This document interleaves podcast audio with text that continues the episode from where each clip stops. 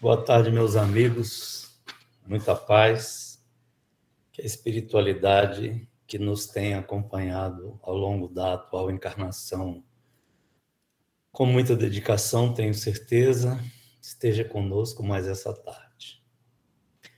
As últimas palestras que eu tenho feito no CIREF, considerando as importâncias a importância basicamente do fenômeno pandemia que atingiu o planeta Terra e, obviamente, a condução dos processos encarnatórios de todos nós. E ainda aqueles que não encarnaram, mas permanecem na programação espiritual, têm procurado, à luz do Evangelho, trazer algumas reflexões em cada capítulo sobre as nossas vidas e a situação por que passamos, sem deixar o foco dos espíritos que estão encarnando agora, porque a ordem divina é que continuemos em frente. Nessa tarde agradável em Brasília, é, gostaria então de trazer mais reflexões sobre esse tema e sobre o contexto espiritual que cada um de nós vivemos, considerando, obviamente, o estágio evolutivo da Terra.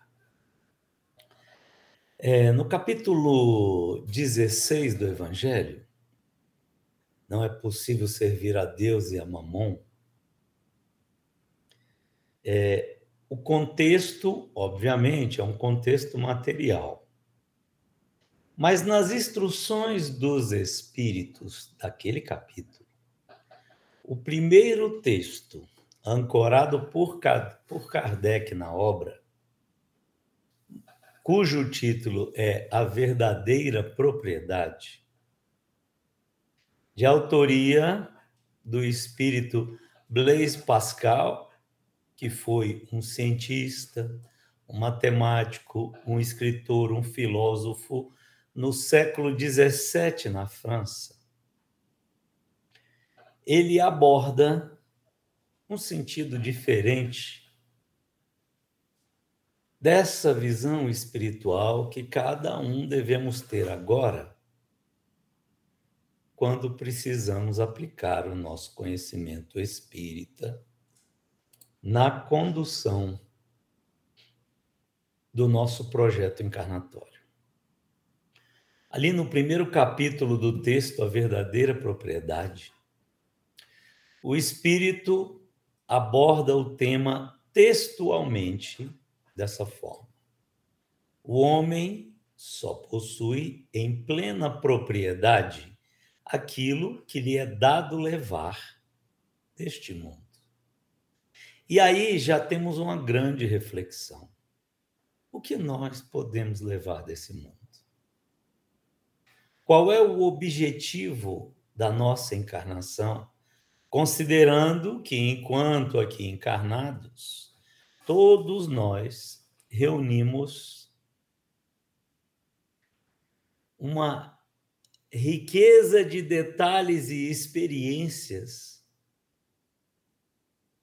que deveremos apresentar no plano espiritual e que no seu arcabouço fará com que todos nós alcancemos um pequeno progresso, um médio progresso e até um grande progresso, guardadas as devidas proporções da nossa inferioridade moral. Para alguém que busca se livrar das vibrações materiais, da visão egoística e vaidosa da vida, um pequeno progresso pode ser gigantesco. E para outros que já aportaram conosco na Terra com a visão altruísta, um progresso elementar, na visão dele, pode ser um grande progresso para nós.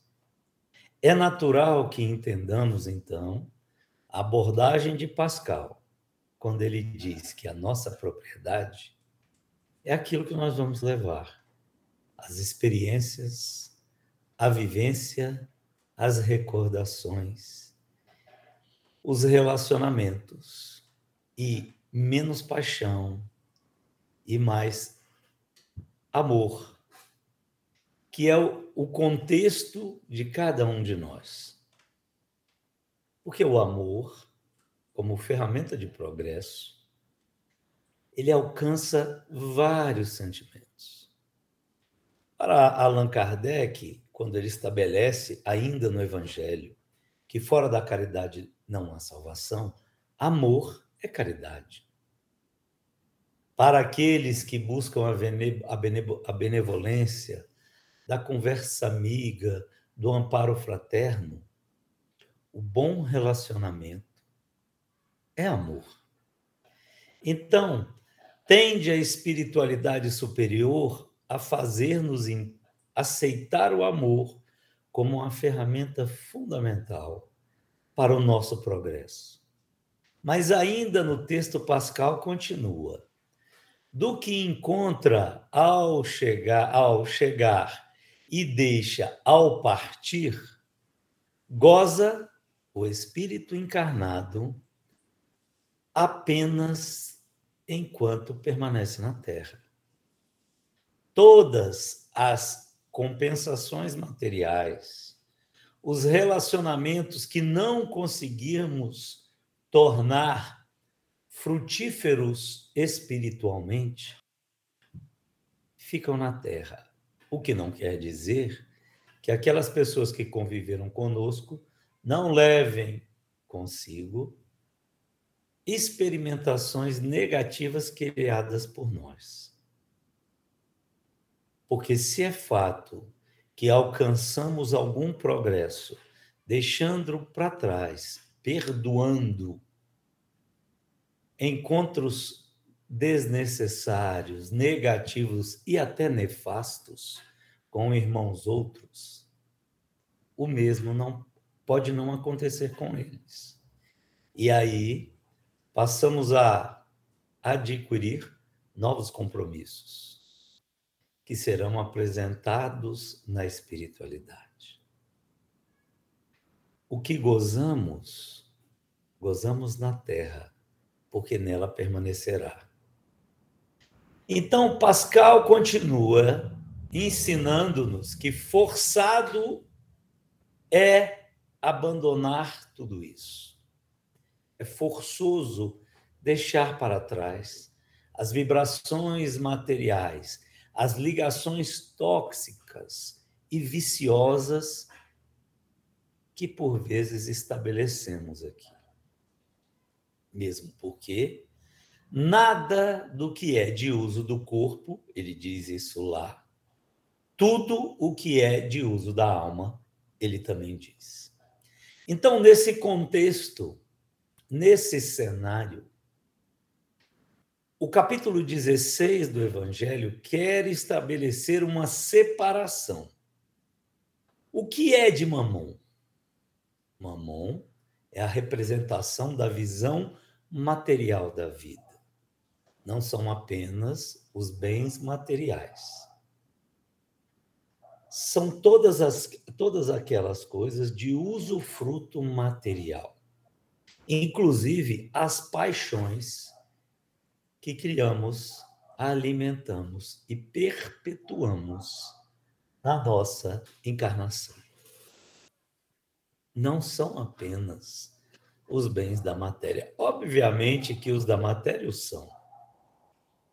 Porque, invariavelmente, muitos de nós nos apegamos a todo conforto que adquirimos na terra, como se aquilo não fosse um empréstimo divino. Lê do engano. Mas quero falar aqui de todos esses fenômenos que nos prendem na terra aos nossos familiares e amigos e que não fazem bem ao nosso progresso material, mas que, é importante dizer, alimentamos com carinho e dedicação. Também lá no Evangelho, Pascal, Pascal continua: depende de nós sermos mais ricos ao partir do que ao chegar, visto que do que tiver adquirido o homem de bem, resultará a sua posição futura sempre. Assim é, meus irmãos. A proposta do capítulo 16 do Evangelho segundo o Espiritismo. E a respeito disso, no final do primeiro parágrafo, ele nos instrui que o mais importante é que tudo que adquirirmos possa nos servir na espiritualidade.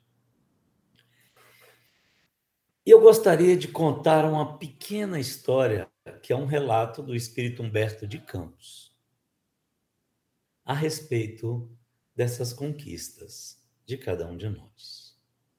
Humberto de Campos, no livro Entre Irmãos de Outras Terras, nos conta uma passagem interessante pela psicografia de Chico Xavier. Ele nos diz que nos primeiros tempos do, do cristianismo, coincidentemente, em uma ocasião, a peste devorava grande extensão da Capadócia e da Galícia, que hoje são regiões tanto do norte de Israel como da Turquia.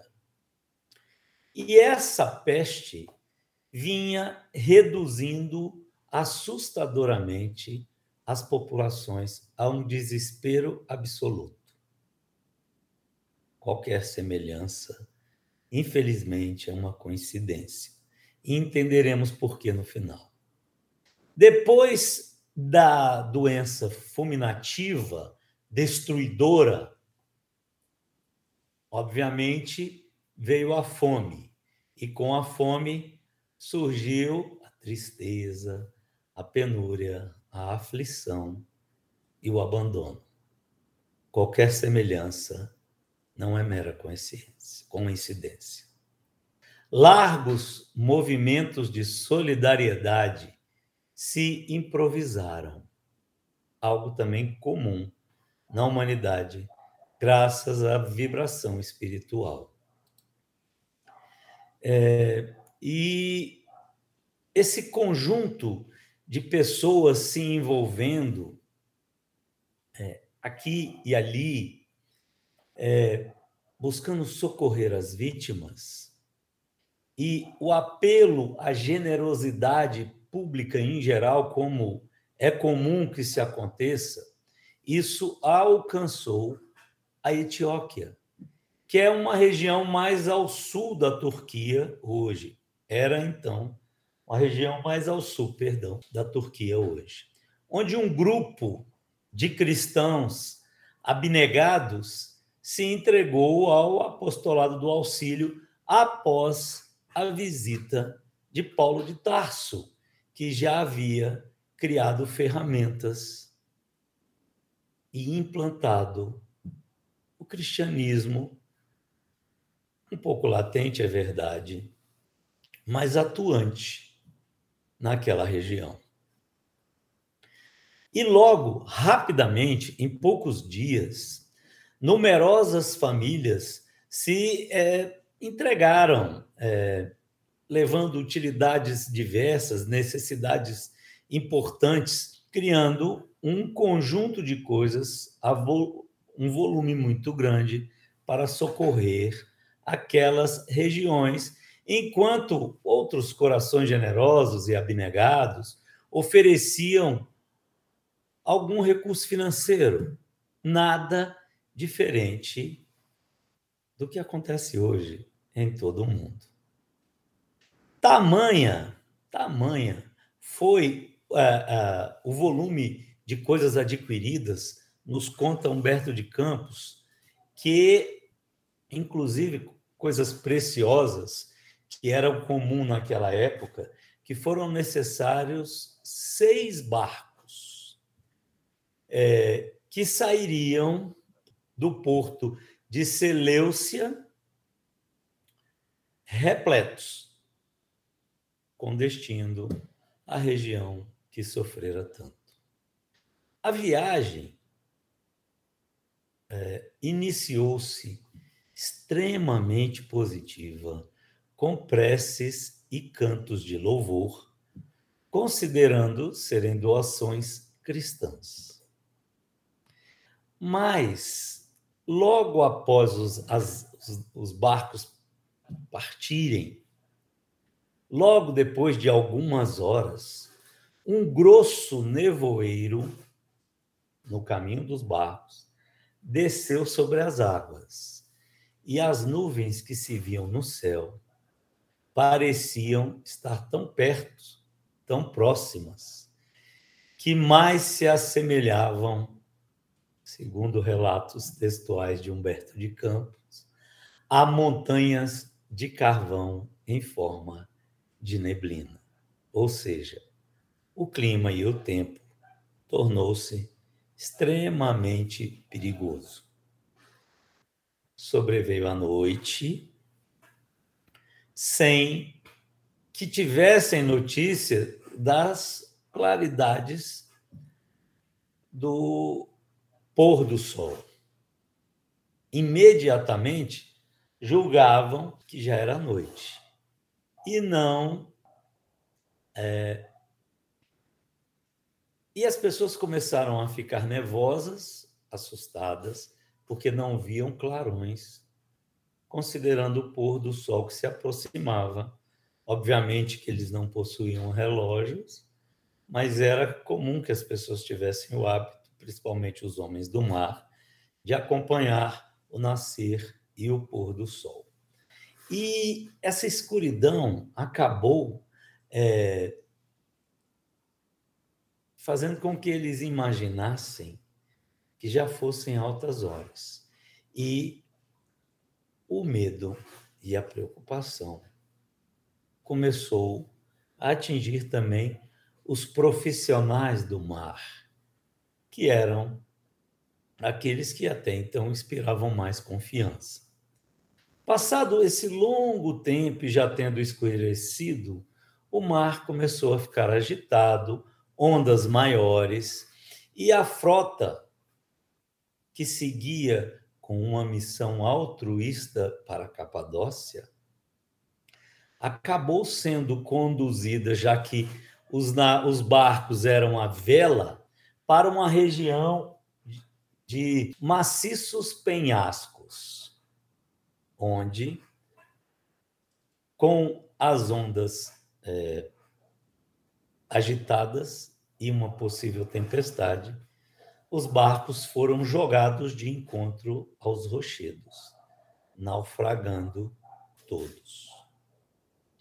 Por esquecimento dos responsáveis, é, descobriram depois os faróis de uma ilha vizinha estavam apagados e a valiosa carga se perdeu por inteiro. Esse antigo incidente, relatado por Humberto de Campos, ilustra a necessidade, comparativamente, da divulgação criteriosa do Espiritismo em todas as suas direções, como faróis a iluminar os homens, quando do momento da escuridão espiritual. Indiscutivelmente, Todos precisamos da bondade que auxilia o corpo e lhe sana as mazelas, obviamente. Mas não nos é lícito esquecer, sem prejuízo grave, das exigências do corpo, do espírito, perdão. Precisamos abastecer os nossos corpos com dedicação e cuidado. Mas não podemos esquecer dos espíritos. Essa a observação de um dos amigos experientes que nos seguem a viagem, Humberto de Campos. Na conversação que compôs essa obra pela, pela psicografia de Kardec. É importante que o lápis medianímico continue nos fortalecendo o convívio. Mas é fundamental, fundamental, que tenhamos a preocupação de aplicar na nossa condução o dia a dia espiritual. A visão espírita, a importância de conduzirmos as coisas como devem ser. E ainda a respeito disso, temos uma frase lustral de Humberto de Campos. Quando ele, inspirando Chico, diz: é, deixa um legado em uma das várias noites em que trabalharam juntos na tarefa importante da preparação do Espiritismo como instrumento divulgado, como conhecimento, como farol que nas ilhas desertas iluminam o caminho daquelas naus que seguem na escuridão buscando um amparo. Ele diz: É verdade e é inovidável o aviso de Allan Kardec quando ele fala: fora da caridade não há salvação. Isso é um fato. Será justo acrescentar, com todo o nosso respeito, a memória do codificador que, fora da luz, não existe caminho. Essa é a mensagem. Se é fato que fora da caridade não há salvação, fora da luz, meus irmãos, não existe caminho. Os homens seguem agora um novo momento na humanidade. É o momento em que as situações perigosas, sofredoras, que vêm sobre nós quando encarnados acontecem pela simples necessidade de progresso espiritual da humanidade. Nós estudamos lá na Gênese, e eu não me canso de lembrar disso, que Deus, ele não é imortal, ele é eterno e é perfeito. Então, de um ser perfeito, não podemos esperar imperfeição. Não fomos atingidos por uma pandemia durante dois anos, simplesmente porque o Criador acha que devemos sofrer. Nada disso.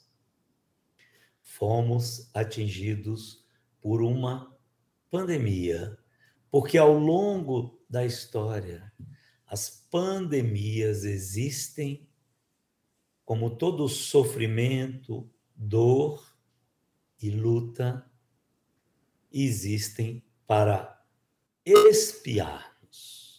Aqui eu quero abrir um parênteses para falar com vocês, com todos, né, sobre a questão da expiação. Não nos cabe avaliar que o planeta Terra atravessa um momento simples de prova.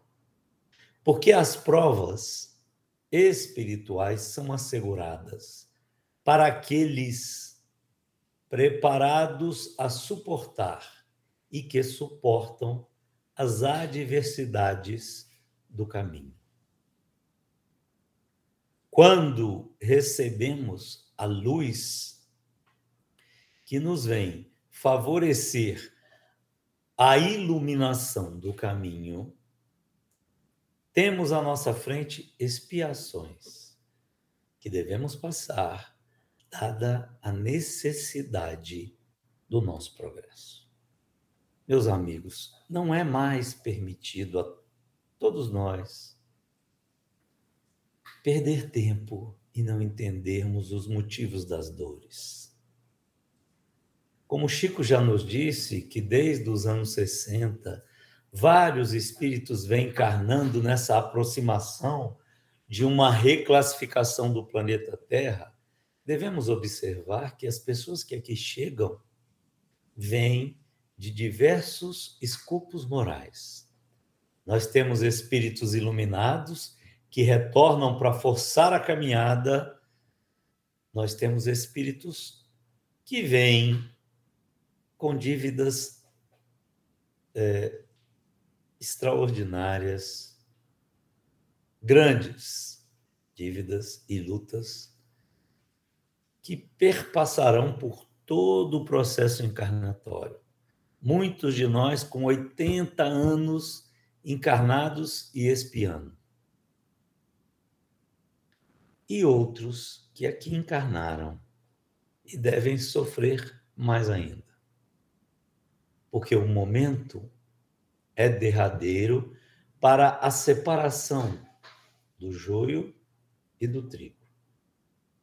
Isso é um fato constante em nossas encarnações. Tenhamos 80, 70, 50, 40, 20.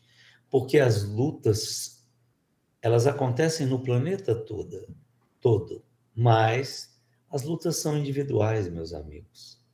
Cada um de nós temos a dor que precisamos ter e devemos entendê-la como deve ser. E a respeito disso, é, trazemos algumas reflexões sobre essa importância. É, ultimamente, eu tenho ouvido é, e lido em algumas algumas comunidades espíritas e até nas diversas situações do dia a dia de cada um de nós sobre o normal, né? Alguns falam do novo normal, o que é o normal. E pesquisando isso no Evangelho, eu cheguei no capítulo 16 para essas reflexões. E as pessoas colocam tantas coisas, e eu quero trazer essas coisas aqui à luz do Evangelho, para que a gente possa debater nesse cenário é, onde fazemos um corte do momento factual como é a situação do planeta Terra agora a partir dessa visão. As pessoas dizem assim: para mim, o normal, o normal pode ser sair todo dia para trabalhar, poder sair à noite para jantar com parentes e amigos, para uma festa, uma balada com muitas pessoas, com muitos amigos, todos se divertindo. É, um encontro de pessoas que estejam curtindo a vida com essa visão de curtir, que é muito é, atual e ela varia de tempos em tempos, e até pessoas ingerindo indiscriminadamente bebidas alcoólicas é, sem controle e sem preocupação com o seu patrimônio espiritual, que também é o seu corpo físico, como templo amparador desse espírito endividado. Para outras pessoas, eu também ouvi que o normal é, é o ritmo do trânsito, do, do tráfego das grandes cidades, das metrópoles, o comércio cheio, fervilhando de pessoas, onde pessoas fazem fila por tudo para comprar, e, e, e para outras ainda, são tantas coisas que acontecem no planeta, como praias lotadas e as pessoas com saúde se divertindo e brincando nas praias. Ou seja, o normal para muitos de nós é o que era normal. É o que existia antes. E que, a partir desse contato com a pandemia, passou a ser algo saudoso, agradável. Talvez naquele momento essas pessoas não se preocupassem com isso. Mas nesse momento, é fato que elas se envolvem e sentem falta de viajar, de estarem com parentes, se unirem. Agora, quase todos com maior contato, porque muitos países já acreditam que estamos partindo para uma endemia, a pandemia acaba e a gente segue com a doença e a preocupação em nichos específicos da sociedade. Mas esse não é o tema. O tema é a saudade que as pessoas estão da vida que tinham. E a respeito disso, precisamos trazer à baila porque permite o Criador que tenhamos essas dores periódicas no planeta. Qual é a necessidade disso? Ele não nos ama? Ele não é perfeito? Acabei de relatar para vocês o textual da Gênese de Kardec. Deus é infinitamente bom e justo. Ampara-nos e nos conduz sempre ao progresso. Mas os homens querem um antigo normal, obviamente em sua maioria. Chico Xavier dizia que não devemos nos preocupar com o passado, porque o passado já passou. E muito menos com o futuro, porque o futuro a Deus pertence. Temos a obrigação e o compromisso de cuidar do presente. Enquanto outros trazem um textual completamente diferente, temos agora um novo normal. O novo normal é a importância de entendermos a mensagem de Pascal. Até o antigo normal, os homens não entendiam que a gente só leva da terra aquilo que vai conosco quando partimos e deixamos o corpo físico, como relata o capítulo 16. Então, alerta-nos o Criador e a espiritualidade que o momento é importante ser conduzido com uma preocupação de adquirirmos os bens que levamos quando desencarnarmos. E mais do que isso, muitos de nós encarnados em uma lida de lutas e sofrimento. Muitos que vivem no mundo paralelo ao nosso, é, são milhões deles. Não têm nem casa para viver, nem comida para se alimentar, e pedem o um amparo ele, e pedem um amparo da cobertura e do frio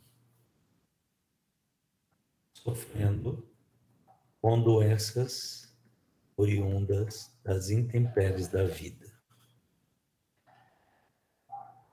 E é comum que após essas situações as desigualdades se acentuem, como aconteceu no relato de Humberto de Campos e como acontece no mundo agora. É comum que nós, todos nós, falemos sobre a globalização das coisas. E esquecemos de falar da globalização das pessoas. Toda essa desigualdade que muitos de nós insiste, talvez a maioria de nós, talvez todos nós insistimos em não ver, a miséria no Brasil, na África, na América Latina, a violência na Síria, a selvageria capitalista que é muito promovida pelos países ricos do hemisfério norte em geral, a pobreza que nos avizinha aqui, todos nós, isso não é normal. Definitivamente não é normal. Nós não poderemos voltar à normalidade, porque foi justamente essa lição que esta pandemia veio nos ensinar. Essa normalidade, entre parênteses, não é normal, porque é exatamente isso que está errado e que teremos que consertar daqui para diante. No capítulo 16, temos lá um comentário interessante. Muitos de nós em muitas comunidades ao longo dos, ao longo dos séculos. Tentamos trabalhar uma visão comum, comunista da situação, ou seja, pegarmos toda a riqueza e repartirmos igualmente. Matematicamente, isso já foi provado que é inviável, porque não existe riqueza suficiente para eliminar a pobreza no mundo porque faz parte do processo evolutivo de todos nós. Essas barreiras de pobreza, de dificuldades, de países pobres e ricos, mais podemos auxiliar nas reduções das injustiças.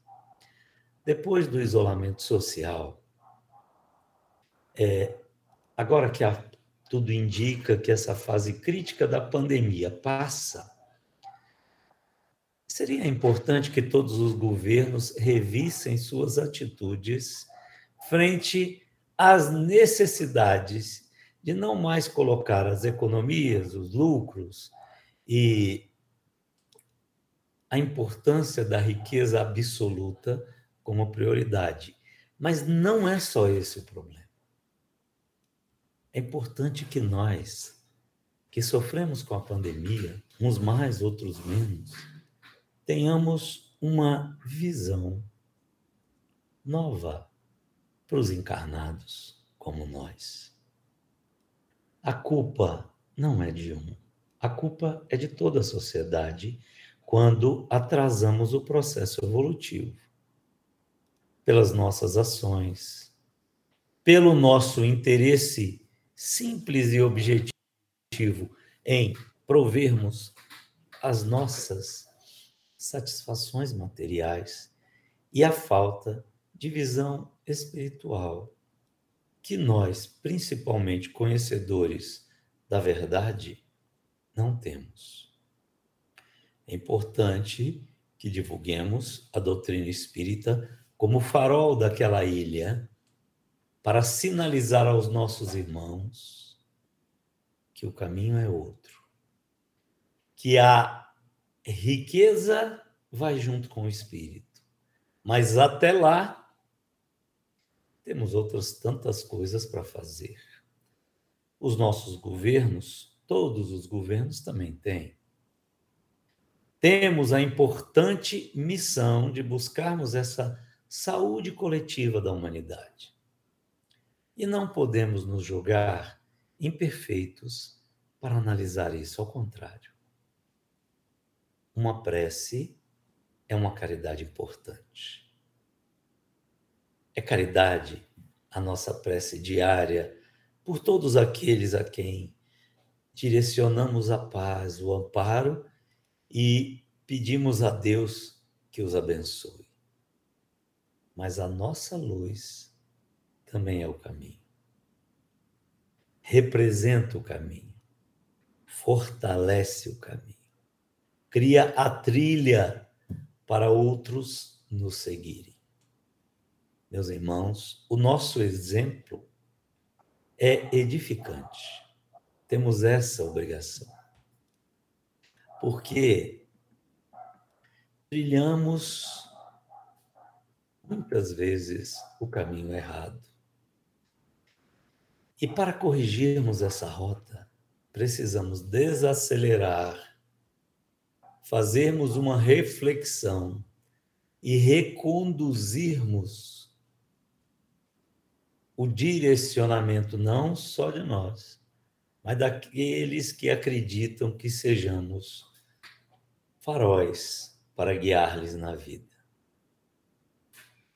No entanto, durante todas as crises que a humanidade passou, todas elas sem exceção, durante todo esse período,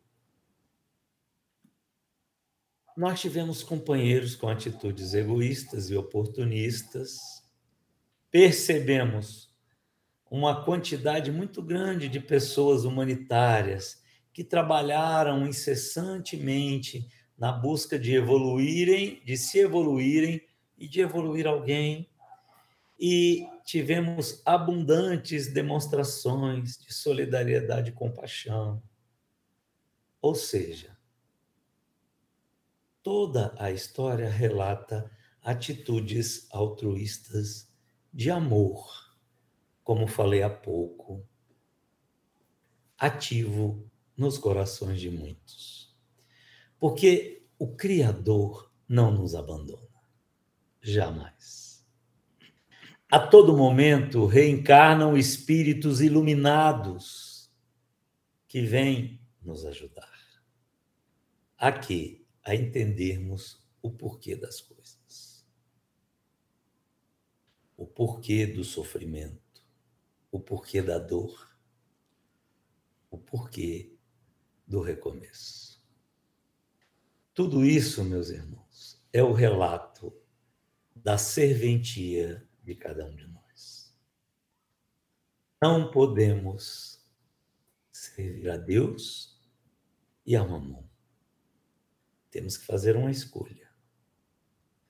Lembrando de que só vamos poder apresentar como riqueza aquilo que levarmos no nosso coração.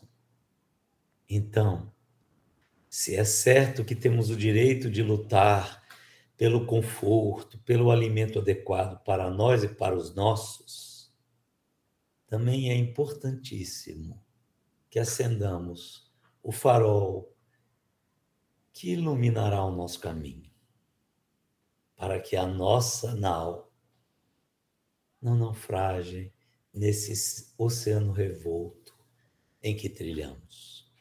O planeta Terra é um planeta de muitas provas e muitas lutas.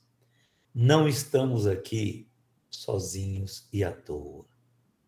Aqui, por estarmos, temos o merecimento e temos o compromisso. Mas também temos a oportunidade que o Criador nos deu para enfrentarmos as nossas dores, não deixando o nosso semelhante enfrentar a dele sozinho. Nossos filhos, nossos pais, nossos parentes, nossos amigos buscam um porto seguro. Sejamos aquela ilha sozinha com o farol, a iluminar o caminho pelo exemplo, pela boa conduta, não valorizando tão somente o conforto do momento, mas preocupando-nos cada dia mais com a visão do futuro. Busquemos todos eles com uma pergunta básica: E quando eu morrer, para onde eu vou? Como será o caminho? O que sofrerei? Vocês já pensaram nisso? Será que a minha aposentadoria espiritual está adequadamente sendo construída, como eu fiz com a minha aposentadoria material, seja ela qual for? Será? E ainda mais, diferentemente da matéria, no mundo espiritual, o homem pode angariar riquezas ao infinito. Porque tudo cabe na bagagem do espírito. Quando se fala de altruísmo, de bondade e de benevolência. O capítulo 16 do Evangelho é um convite importante para construirmos esse caminho.